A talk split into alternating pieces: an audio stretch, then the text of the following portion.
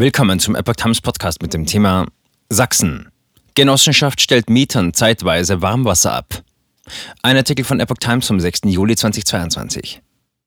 Warmes Wasser nur noch zu bestimmten Zeiten. Dazu hat sich eine Wohnungsgenossenschaft im sächsischen Diepoldiswalde entschieden. Begründung: die hohen Energiepreise. Jetzt mischt sich die Politik ein. Eine Wohnungsgenossenschaft darf ihren Mietern nach Ansicht von Bundesbauministerin Clara Geibitz nicht das warme Wasser abdrehen, um Energie zu sparen. Einfach das Warmwasser zeitweise abzustellen ist rechtswidrig, sagte Geibitz den Zeitungen der Funke Mediengruppe.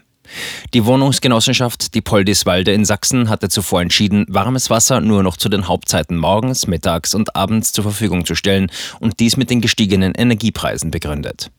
Das Vorgehen war unter anderem in der sächsischen Landespolitik auf Kritik gestoßen. Ein Foto eines Aushangs, mit dem die Genossenschaft über den Schritt informierte, sorgte in sozialen Medien für Aufregung. Der Deutsche Mieterbund wies darauf hin, dass fehlendes warmes Wasser ein Grund für eine Mietminderung sei. Wohnungswirtschaft verteidigt Vorgehen.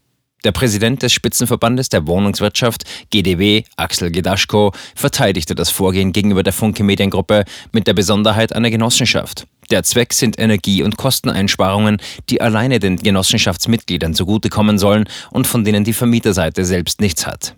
Allerdings sei das kein Modell für andere Wohnungsunternehmen, so Gedaschko weiter. Denn ohne vorherige einvernehmliche Absprache mit den Mietern wäre so etwas unzulässig.